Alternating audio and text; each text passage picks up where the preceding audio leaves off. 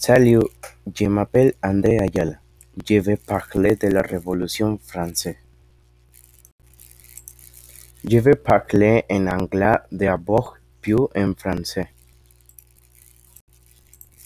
During the Revolution, approximately 18,000 people were beheaded, of which Louis XVI was the first of the royal couple to be sentenced, there his spouse Marie Antoinette nine months later. Louis XVI had established through the Edict of Fontainebleau that the Catholic religion was the only one allowed in France.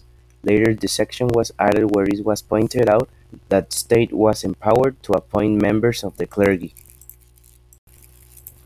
The most important legacy of the Revolution was the de Declaration of the Rights of Man, which inspired the famous triad of freedom, equality, and fraternity, principles that revolutionaries did not always keep in mind, especially when they had to resort to terror to impose themselves.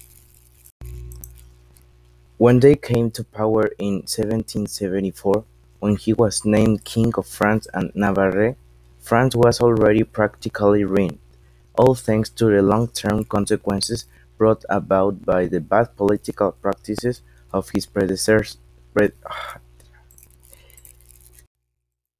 Maintenant je raconter sa biographie en français. Son nom était Charles Louis de Secondat Montesquieu.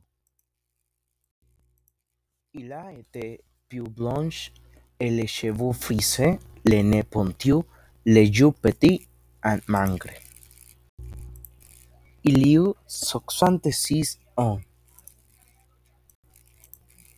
Il était philosophe et juriste.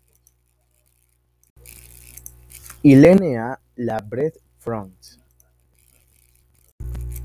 En 18 janvier 1689. Il est mort à Paris, France. En 1755. Son père s'appelle Jacques de Secondat. Sa mère s'appelle Marie-Françoise de Pesnel. Son fils s'appelle Jean-Baptiste de Secondat. Thanks for hearing and I hope you like it. Goodbye.